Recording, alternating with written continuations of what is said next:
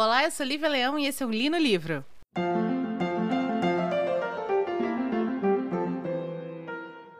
Então, já que tivemos esse ano uma novela do Dostoiévski, vamos ter então agora uma novela dele, o incrível, o maravilhoso, magnífico Liev Nikolaevich Tolstói, conhecido na quebrada como Leon Tolstói. Tolstói nasceu em 1928, morreu em 1910, lá na portinha da Segunda Guerra Mundial. E a gente precisa delimitar uma coisa aqui nesse podcast. Tolstói era rico, tá?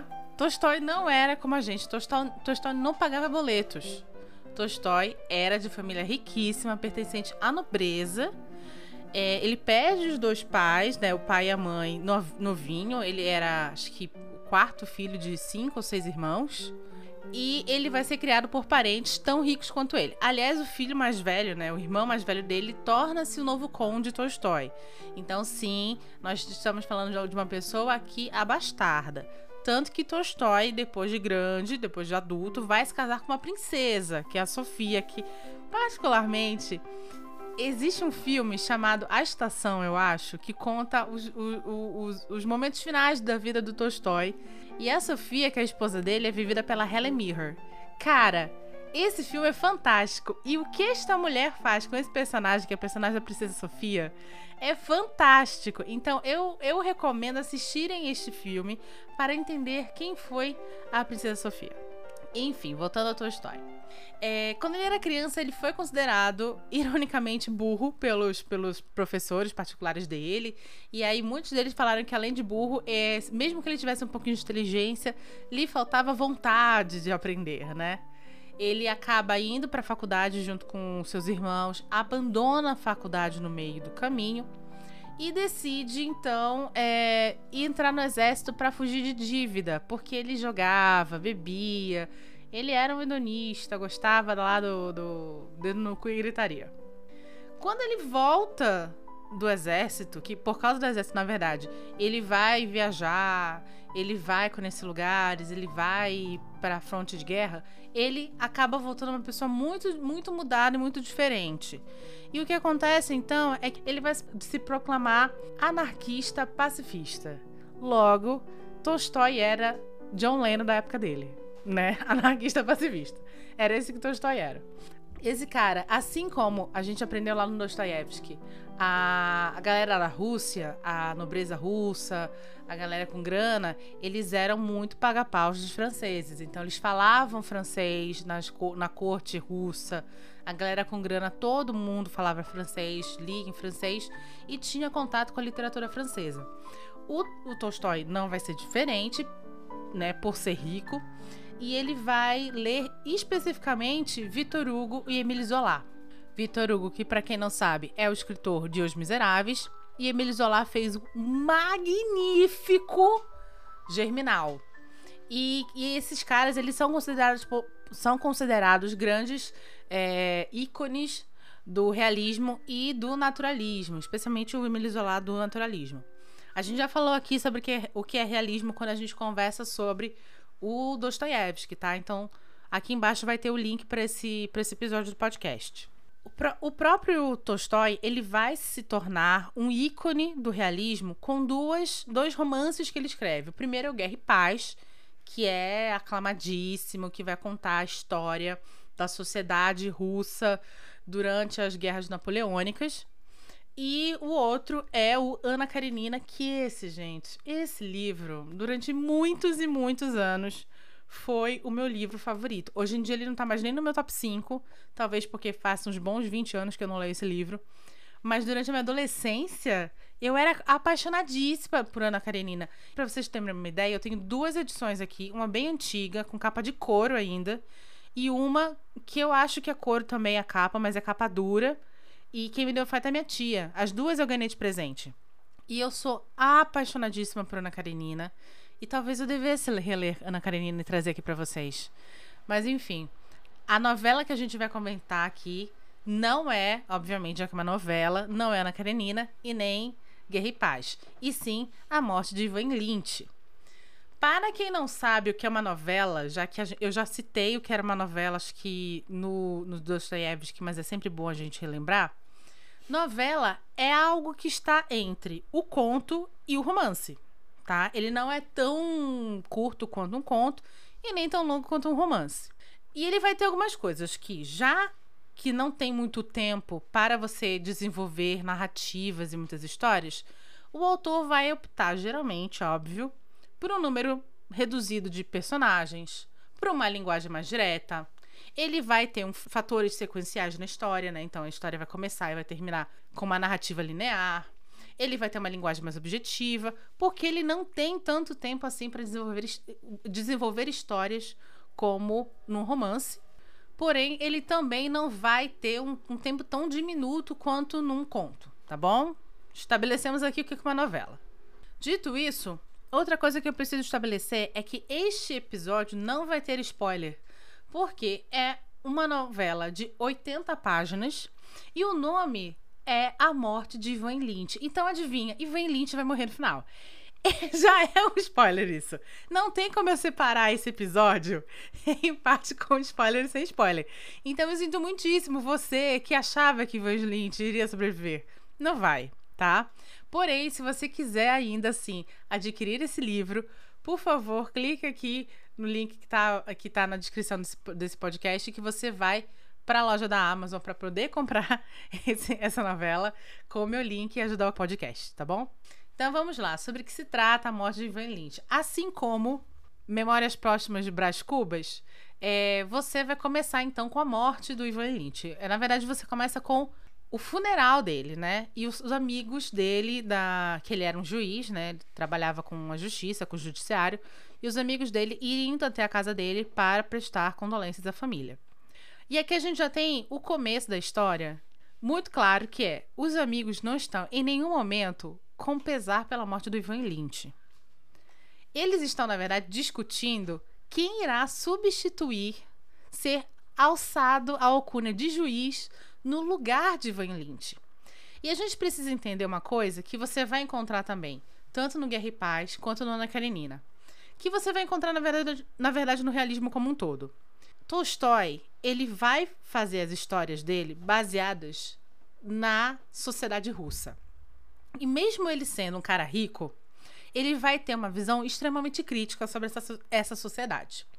Aliás, exatamente por ele ter pertencido praticamente a vida inteira à nobreza, ele tem uma visão muito ácida sobre os poderosos da Rússia, sobre a galera que realmente mandava na Rússia. Lembrando que Rússia czarista era extremamente é, pobre, é, extremamente miserável, enquanto os, os, russos lá, os czares, se vestiam de ouro e pérolas dos pés à cabeça, tá? É, digita é, no Google nobreza russa trajes tradicionais para você ver o nível de trajes cravejados de brilhantes e diamantes que a galera usava, enquanto lá o povo tava passando fome. É, então é bacana porque o, o quando a gente pega especificamente o Dostoiévski, que a gente já fez aqui um, um, um, episódio, você vai ter o Dostoiévski, que também não era um cara pobre, mas não era um cara da nobreza, como, como o Tolstói, tendo uma visão mais do povo, né? Uma visão mais é, da galera ali, da, da, da galera que paga o boleto. Já o Tolstói, não, ele vai ter uma visão ácida e uma visão realista, porém da galera que ele conhecia, que era, que eram os nobres, tá bom? E isso é bacana, tá? Em nenhum momento eu tô falando que um é melhor que o outro, embora eu tenha lido muito mais Tolstói, eu li Guerra e Paz, eu li Ana Karenina, é, do que Dostoiévski, que até agora eu só li Noites Brancas, mas é bacana a gente entender que ambos se completam na visão para a gente entender a Rússia como um todo naquela época. E por causa disso, é bem bacana você entender a linguagem que ele usa para falar sobre a morte de Ivan Lynch. O Tolstói, ele tem, mesmo que essa novela seja uma novela que vá tomando ares cada vez mais sombrios, né, conforme o, o Ivan Lynch vai ficando doente e vai morrer, é impressionante como esse começo e como o começo da história até, sei lá, 30% a 40% da história, ele tem um, uma ironia e um sarcástico muito gostosos, assim, de ler, assim, sabe? Eu, particularmente, gostei muitíssimo desse, desse livro. O meu, meu marido estava aqui do meu lado e quando eu terminei de ler, eu batia se o livro, fechei e falei 10 de 10 esse aqui. Porque realmente é um livro fantástico. Enfim, no momento que a gente conhece, então, os personagens que conviviam com, com o Ivan Lynch, a gente então tem um retorno para quando ele era criança e a gente vai acompanhar então a evolução dele, a evolução da vida dele até sua morte. E aqui a gente entra com, com uma coisa que eu não, eu não consegui encontrar nas minhas pesquisas exatamente quando, quando começou do Tolstói. É sabido que para o final de sua vida ele começa a se tornar uma pessoa muito mais filosófica, muito mais reflexiva quanto à morte, quanto à vida que ele teve, quanto à situação da Rússia e blá blá blá e blá blá blá. Eu não sei exatamente em que momento ele começa a fazer isso e se o Ivan Lynch tem algum reflexo deste, de, de, deste tipo de reflexão que o autor estava fazendo. Mas é muito claro isso, como essa esse, esse conto inteiro, esse conto não, essa novela inteira vai falar sobre isso, sobre um homem que nasce, vai crescer, vai escolher a sua a sua profissão baseada no que poderá ser mais plausível de sucesso financeiro, vai escolher uma esposa que vai representar o que ele acredita ser o mais correto. A gente não está falando de amor, a gente não está falando de sentimento. A gente está falando de dever o que vai ajudá-lo mais ou menos a alcançar os seus objetivos de carreira. Como ele vai ter filhos que precisam se relacionar com pessoas XPTO dentro da sociedade, como ele vai crescer na carreira fazendo o mínimo esforço possível, diariamente, a mesma rotina, mudando apenas uma outra coisinha para conseguir a promoção que ele almeja e como ele vai viver a vida inteira dele assim. Então, quando acontece do Ivan Lynch estar tá em sua casa e pegar uma queda e bater o, a região da costela, ele começa a sentir dores horríveis e essa, essa doença vai crescendo. E aí, então, é quando a gente começa a ter uma mudança mais sombria no tom do, do da novela porque até ali era um homem que vivia de uma maneira tão plastificada e artificial que até o relacionamento com a esposa dele era algo quase encenado para a sociedade. Porque Ivan Lynch faz isso, ele vive a vida inteira dele encenando para a sociedade. E aí, quando ele encontra-se doente, a ponto de não conseguir mais ir executar o seu trabalho, é quando ele parado em casa, começa a refletir sobre sua existência, sobre a vida que ele teve até aquele momento. E aí é quando ele começa a falar coisas, por exemplo, eu sei que eu vou morrer e eu sei que o médico está encenando para mim que está preocupado comigo. E ele começa a perceber que todo mundo ao seu redor, menos o enfermeiro e o filho mais novo, são pessoas que estão encenando suas vidas, porque é assim que funciona a sociedade rica da Rússia. Você precisa encenar coisas para que as pessoas pensem em coisas de você. E então, assim, é um livro que é muito, muito maravilhoso, porque ele cumpre a sua, a sua curtíssima vida, né, 80 páginas, de uma maneira fantástica e altamente reflexiva. Altamente é, tapa na cara de todo mundo.